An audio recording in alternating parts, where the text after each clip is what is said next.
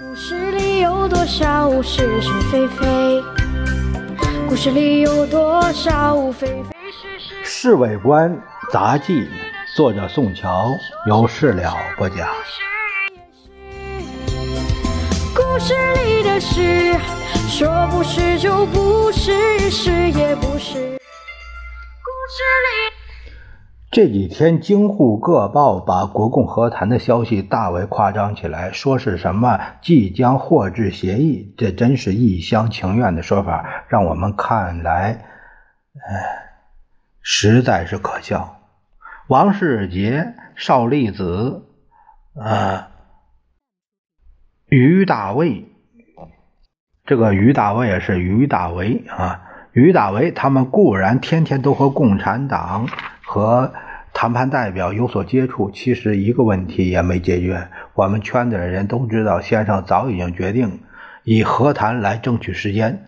本来嘛，天无二日，国无二军。国民党打下江山，为什么要搞联合政府这套把戏呢？陈诚今天上午来觐见先生，报告最近两星期的军事部署情况。这家伙眼高于鼎。觉得对于战事有绝对把握，听他的口气，好像人家都没有他那么聪明。子兄，照你说来，我们对于战事已经完全争取到了主动了。报告主席，毫无问题啊！我想，如果有六个月的时间，就可以把关外的共产党全部解决；再有六个月，关内的敌人。也可以消灭了。你是不是有绝对的把握？报告主席，如果没有把握，我哪里敢这样说呀？陈诚话虽委婉，他是充满了自信。好极了，好极了！慈兄听了你的报告后，我已胸有成竹。让先生这么一夸，陈诚显得得意异常。他告辞出去时，我发现他的胸脯挺得分外高。他走了不久，何应钦来了。怎么样，敬之？报告主席，何应钦先来个敬礼。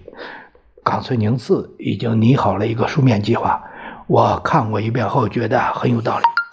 说着话，他从胸口前的口袋里掏出一叠厚厚的文件，双手捧着送到先生的面前。先生接过去后，顺手打开，他一面看一面不住的点头，大概是表示欣赏的意思。简直，刚才这个计划确实不错，有好些地方和从前加西围剿时德国顾问所提出的差不多。这是英雄所见略同啊！是的，主席。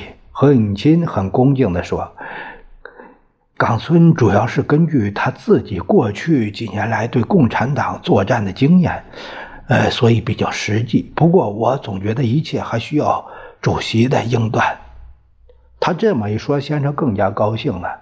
他随即说：“对了。”我们还是应该灵活应用他的计划的。何应钦辞出后，先生又打开了冈村的计划书来看。说是，里的事，说不是就不是。